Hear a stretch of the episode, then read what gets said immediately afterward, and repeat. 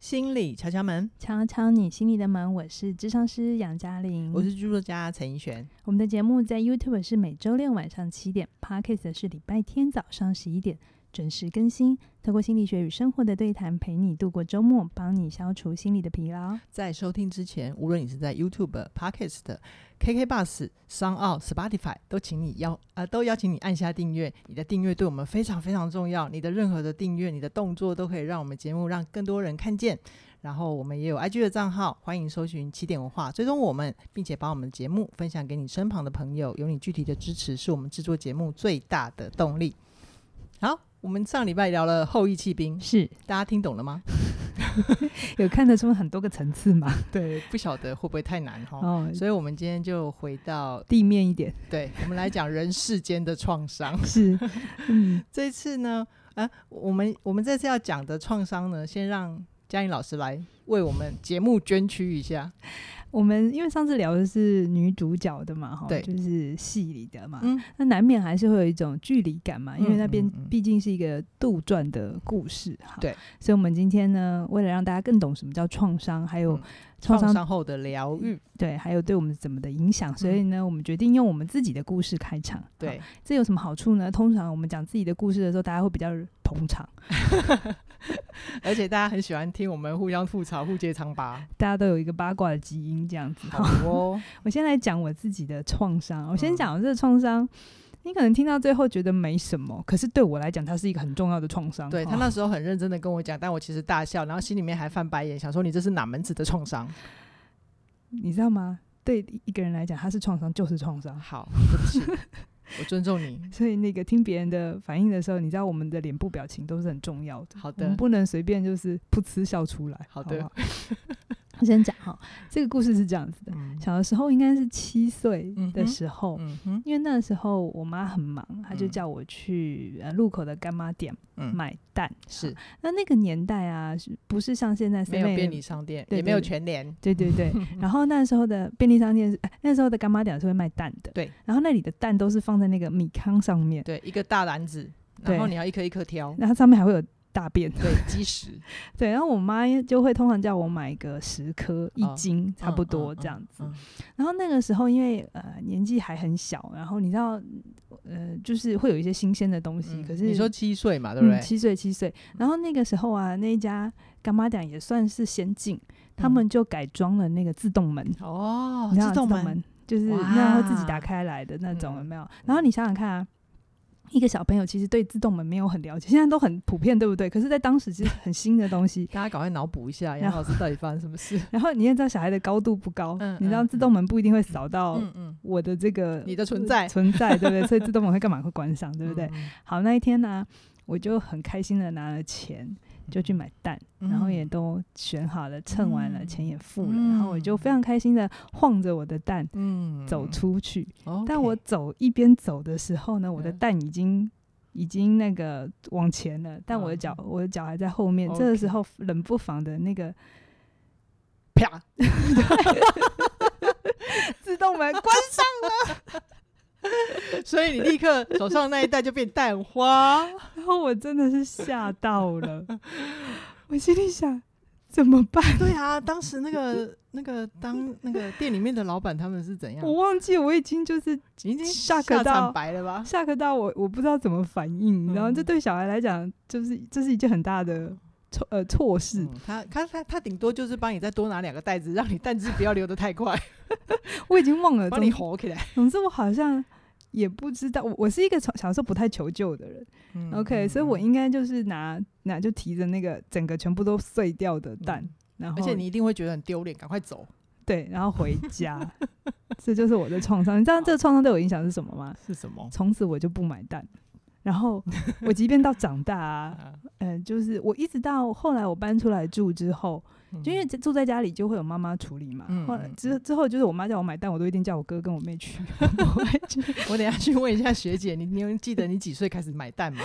然后我一直到我成成人之后，我也不怎么买，不怎么吃蛋，也不怎么煮蛋。但杨妈妈知道你有蛋的创伤吗？我好像有跟她讲，但是她就是觉得没什么。哦，对啊，本来就是啊，一般人都会觉得没什么，但他在我心中很大的影响。但我们的反应也有制造你的二次创伤。对。我已经跟他讲，这是一个很没有礼貌的反应，好吗？好啦，那我认真关心你一下，你现在还好吗，杨老师？等下再讲。那你的创伤是什么？哦，这么快要转进我的创伤哦？对，因为我刚刚捐躯而换你。我的创伤是很认真的创伤，怎么我的不认真哦？嗯、呃，好，我的创伤其实大概是我十五岁的时候吧，就国中毕业，然后要考大学那一年。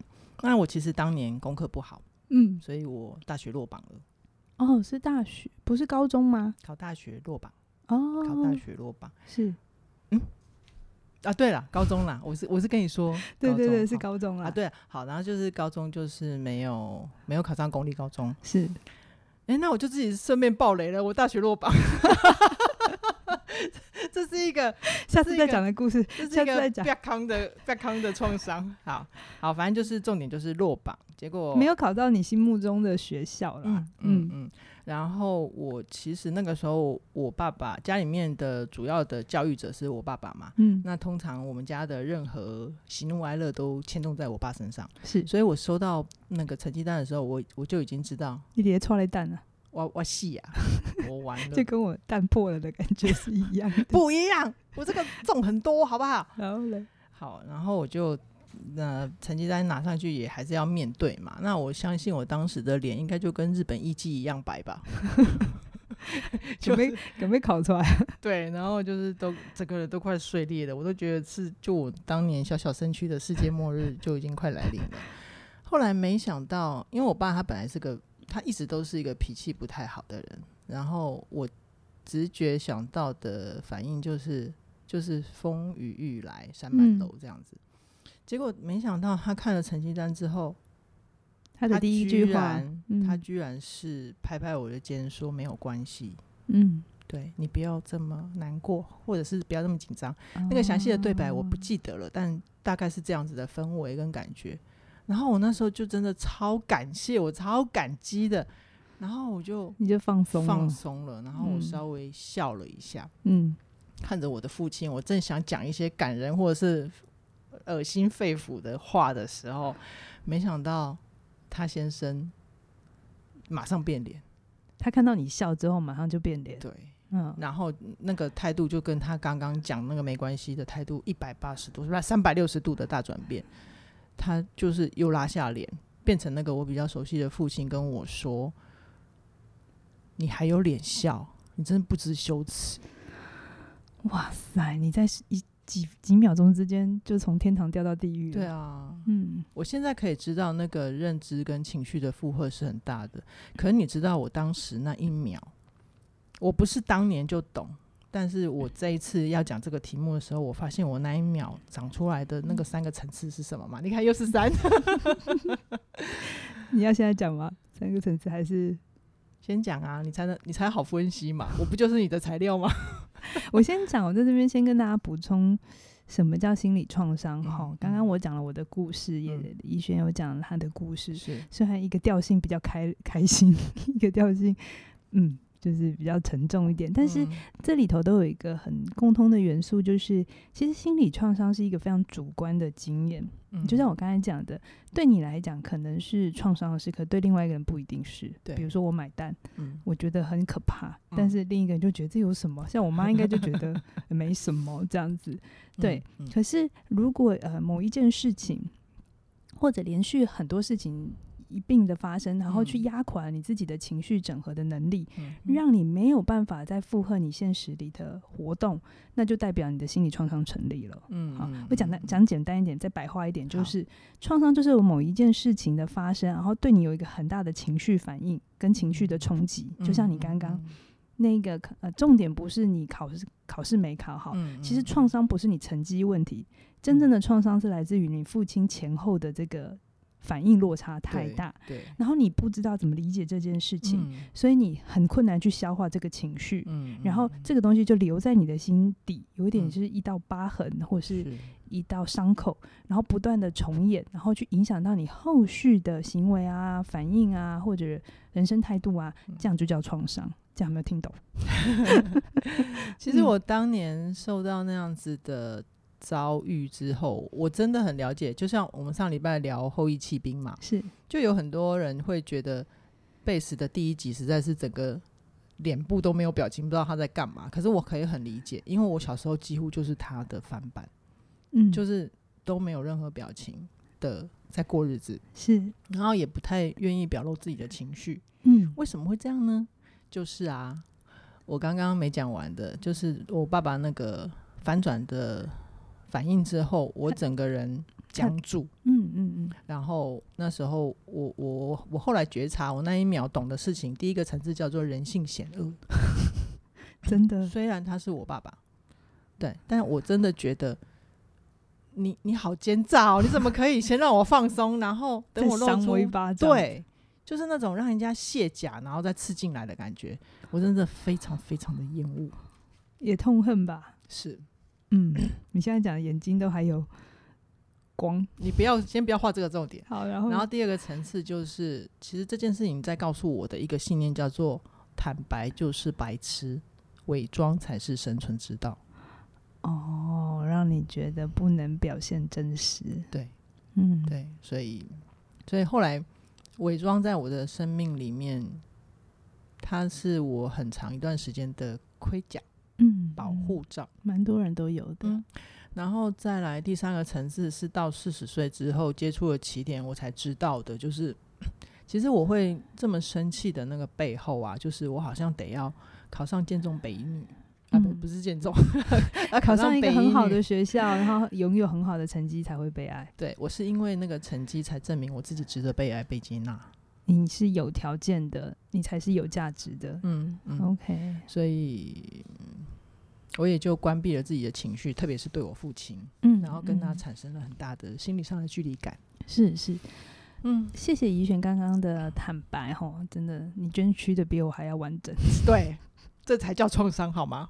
我们来分析一下怡璇哈，就是他刚才也有说那个很，我刚才讲创伤有一个很重要的元素，叫做一个情绪很大的断裂或一个很大的冲击。嗯，那我们刚才在那个故事里也有听到了，就是他父亲。的那个前后的落差，嗯，让他整个情绪冻结了。他们你没有办法理解为什么前一秒你爸还蛮可爱可亲的，嗯，可是下一秒变得很可怕。对啊，有没有？所以你那一刻就是高度的怀疑自己，特别他又是你父亲，是啊，所以你没有办法质疑他，你只好质疑你自己。而且我那个年纪认知根本就不健全啊，我不知道怎么理解嘛。嗯，对对对，嗯，所以从此之后啊，我们可以看到怡轩他刚才分析了，他没有办法，呃，他觉得人性是。是险恶险恶的，他没有办法坦诚，他觉得，嗯、呃，没有所谓无条件，都是你要表现好才会被爱。嗯嗯嗯，这会让你对有一些事情，你会整个去 lock 住，就是比如说你对权威者，你对于自己犯错，嗯，你对于什么叫真实的情绪，你全部都会封锁。嗯，嗯，你会不知不觉的在行为反应里头呢，你的出发点已经不再是为了真实，嗯，不再是为了一个。真正自己的状态，你是为了不要被骂，对，只要不要犯错，嗯，就 OK 让他过，嗯，好，你你你就会变成从那之后，你在做很多事情上面已经不是那么纯粹了，是啊，变成一个保护的状态，叫做反正不要被骂，嗯，然后不要去讲自己真实的状态，嗯，而且那个就尽可能的让他赶快过，是为了要远离那个权威者，对，就。嗯我有发现，刚开始我跟你合作的时候，我算是你老板嘛，所以我也会有一种感觉，是好像你会下意识的，当我们朋友的时候都还好，嗯，可是，一旦那个角色位置换掉了之后，心理动力也就换了，嗯嗯，你就对于所谓的权威者哈，那包含着不不是只有老板、老师、爸爸妈妈，还有那种可能身份、社会地位比较高的人的这种代表，你都会有一种下意识的要闪。然后下意识的觉得自己不够好，对对对，啊，那种感觉早年的时候我是完全没有觉察到的，嗯，那就会形成在你生命，甚至在生涯选择上面，呃，就会做一些选择，你并不知道原来那个潜意识的动力是在这里，没错，那个根源是在这里，所以它对我造成一些很日很多日后的影响，它大概影响了我，呃，是。二十到三十几岁的这一段生命的岁月，我都是我都是觉得人性本恶的，然后经常会用一些比较扭曲的出发点或者是视角去看事情。就是我刚才讲的，你的出你的视角会比较是不要犯错，嗯，而不是把事情做好，嗯嗯嗯，就是能过就好，嗯、不要被骂，嗯，你都是不要开头，有没有？对，你比较不是要开头，负面陈述。对对对对对然后还有一个，我觉得对自己影响更大的，就是因为我没有一个好的学历，所以我觉得自己不值得被爱嘛。嗯，那那个最后影响的就是我其实根本是自卑的啊，嗯，没有自信的。所以当有一些机会啊，或者是有一些真的。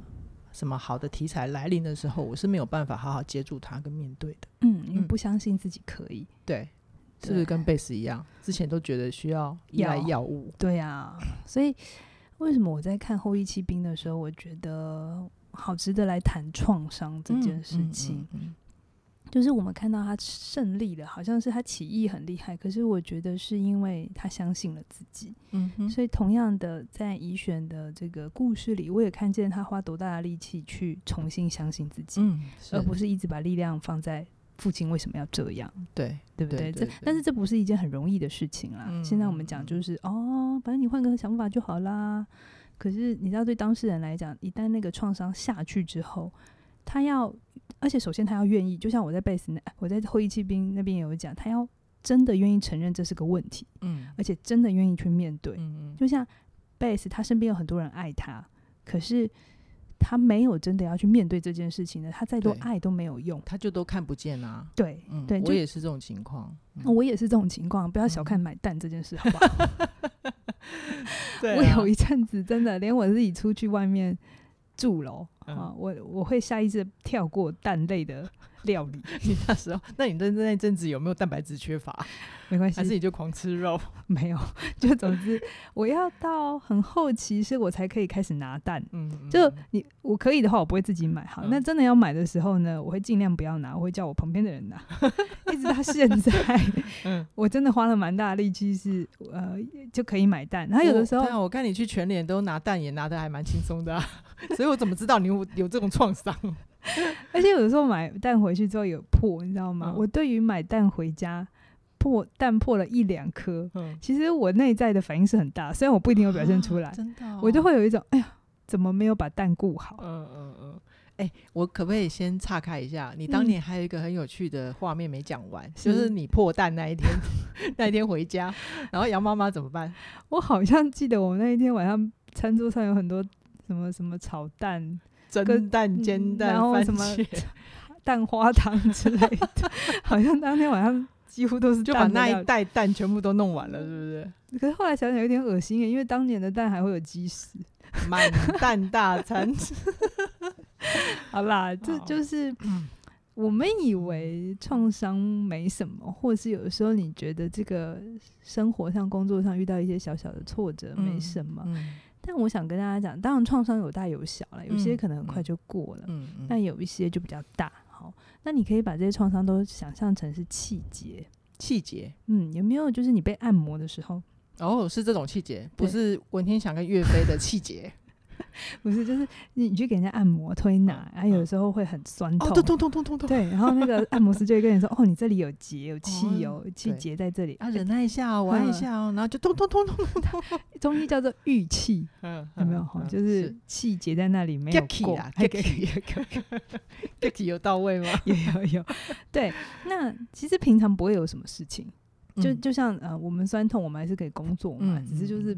某几个角度你会某某松快，这样子，但你还是可以，就是做该做的事情。嗯嗯嗯、一直到你类似的情境再度发生的时候，或者是引发那个相似的情境，那个元素又出来，就会很敏感，你就会很敏感，就很像那个气节一直没被推开，你可能某一个角度的时候，你就是手酸、肩膀、嗯、肩膀酸这样。嗯嗯嗯、那我们就会说，那个呃，你生命中有过的创伤，即便那个人已经离开，当。当年造成你创伤的人已经离开，是现在不在你的生活里。比如说像怡萱的父亲，现在已经不在他的生活里了。对。可是我们再到类似的情境的时候，我们还会有很多的投射，很多的移情，没有办法真实的在那个状态底下好好的呃反应，做一个适当的反应，嗯嗯嗯、把过去的经验放到现在。嗯。那这就是创伤对我们的影响。OK。嗯，比如说像你。嗯，我猜我们之前有谈过关于冲突这件事嘛，嗯，嗯，这也是你花了很大的力气才去面对的。对，那在在在那个事件之后，父亲事件之后，我猜你就变得比较害怕去冲突，我是比较回避的啊。嗯嗯，然后你会觉得外界给你的任何反应都是在为难你、挑剔你，嗯，对不对？嗯，所以有一阵子我会觉得，好像我要我要在工作上给你一些。Feedback 的时候，我会觉得你下意识的抗拒是很强的。嗯嗯嗯嗯。那这个东西其实就是在创伤经验里头，我们说的叫做重复经验。嗯，P T S P T S D，P D S T P T S D，压力后创伤 S D。好，反正这症候群。好。然后它有三个东西，一个叫做重复经验、麻麻木跟，哎，我忘了。没关系，我们之后再 后述补充。好，好，就是先讲事情。重复经验就是，即便你离开那个状态，你还是会一直重复那个经验。那比如说，像是在战争，或是呃天灾人祸的时候，你可能会一直重复那个最、哦、最伤痛的嗯时刻。嗯，嗯比如说一零一那件事情。嗯，一零一。啊不，对不起，嗯，美国的九一一事件，我来共享九一一事件，九一一事件，那真的很大的创伤。对啊，那像这种是比较具体的重复经验，可是像怡璇刚刚那种，就算不是那个当时候的人，可是他在内在勾起来的情绪反应是很类似，他也是某种的重复经验。嗯嗯嗯。所以我们说轮回不一定要死掉之后再来一遍，人在人世间就会有开始轮回了。如果不去觉察的话，对，好，我想我今天虽然很轻描淡写的，然后好像也还可以 hold 得住情绪的跟你聊，对不对？嗯。但其实这个过程我也走了五六七八年吧。就这最近的五六七八吗？还是更早以前？最近，最近的五六七八。哦，所以在那之前你都不意识这是个问，就是这是个创伤。对，就还是可以活啊，还是可以呼吸，哦、可以吃饭啊，对不对？没有觉得这是什么这样。对啊，就像你刚刚讲的那个气节啊，它虽然存在，但你只要不去碰到它，就没事，还是可以继续过日子啊。嗯，好，哎、欸，我想起来了，创伤就是重复经验、麻木跟解离。解离，然后过度警觉跟解离，过度警觉，就是再严重一点的哈，就是我刚才有讲，有些人他更大的 shock 之后，他有可能整个把这整件事情忘掉。对啊，对对，对，有人那个重大车祸之后，呃。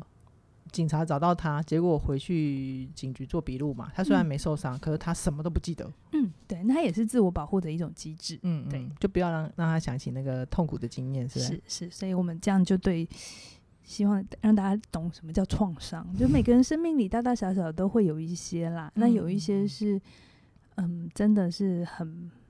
我们不想遇到，但有一些是不经意的创伤，就是别人不一定真的想要弄伤你，可是你就受伤了。好，就是、嗯、好。那我们现在讲到这边啊，创伤可以先告一段落了。嗯、请问，我们进到下一个阶段，请问杨老师，那个买蛋的创伤，你后来如何自我疗愈啊？嗯，好像就跟自己讲。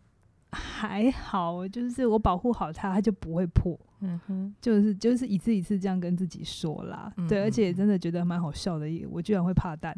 嗯，然后 料料理它的时候，就把它弄破啊。弄破的时候，你心里面会再揪一下吗？嗯，现在比较不会了，但以前我真的不是那么喜欢吃蛋。哦，真的、哦。嗯，对、嗯，我不知道跟这个小时候买蛋的创伤有没有关系，就不想吃它。这样。好，如果你对鸡蛋也有创伤的话，你可以跟杨老师呼应一下，让他知道他在这个世界上不孤单。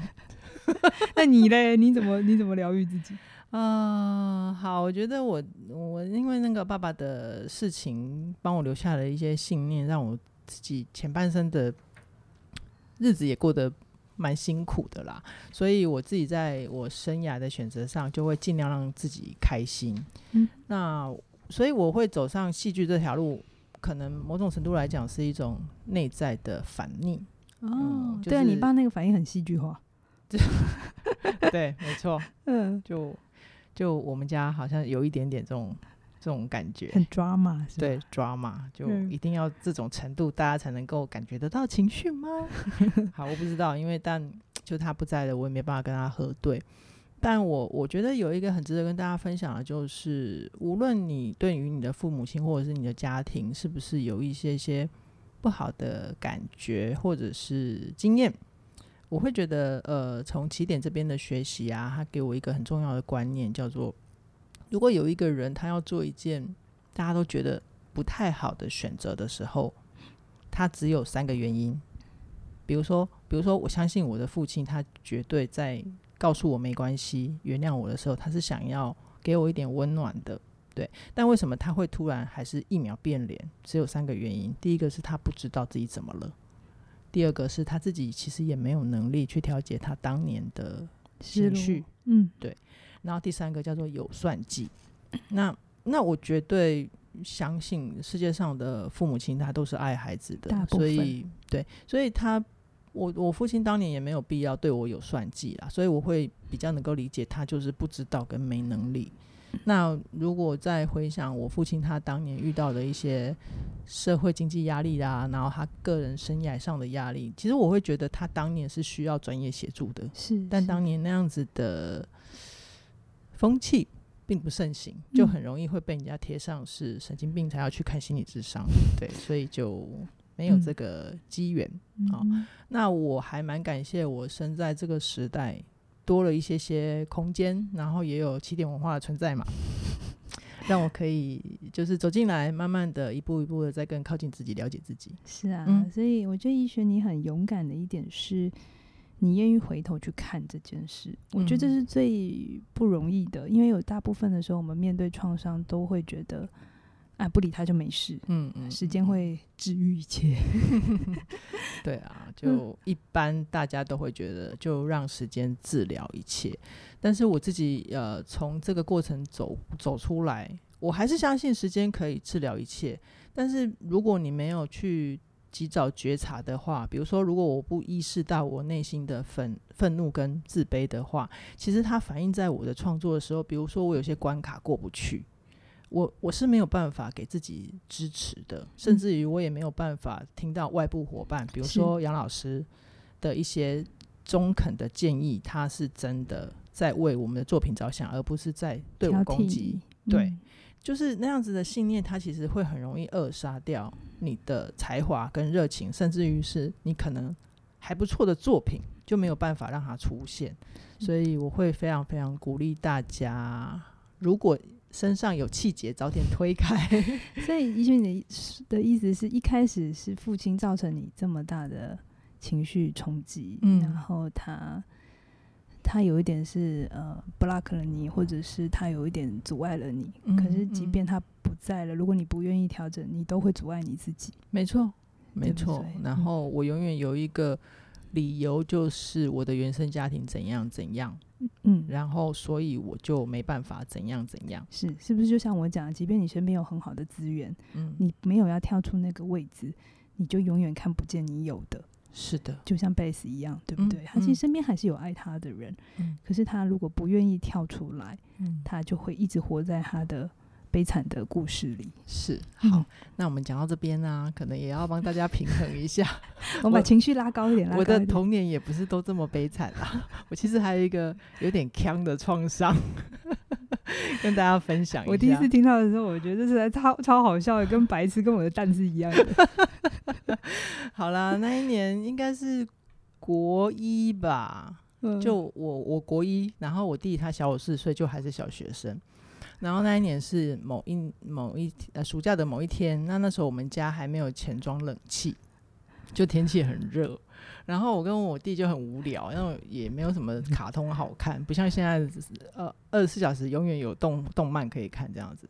然后我们就很热很无聊，就把阿公的樟脑油拿起来涂，因为就看到阿公每天都在涂，到底这个东西为什么樟脑油会凉凉的，对，为什么这么好用？然后我们就涂了之后，就脖子通通涂了，就之后就觉得啊好凉哦，好舒服哦。对，然后我们两个就超开心的，结果我们就涂了全身。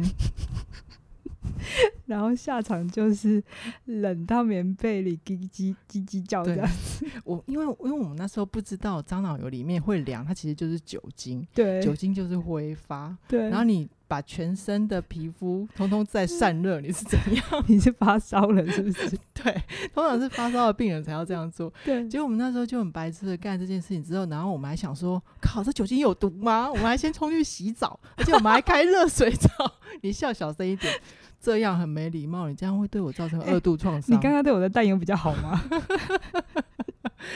好了，反正就是人不白痴枉少年嘛，对不对？对好，然后你就去洗澡。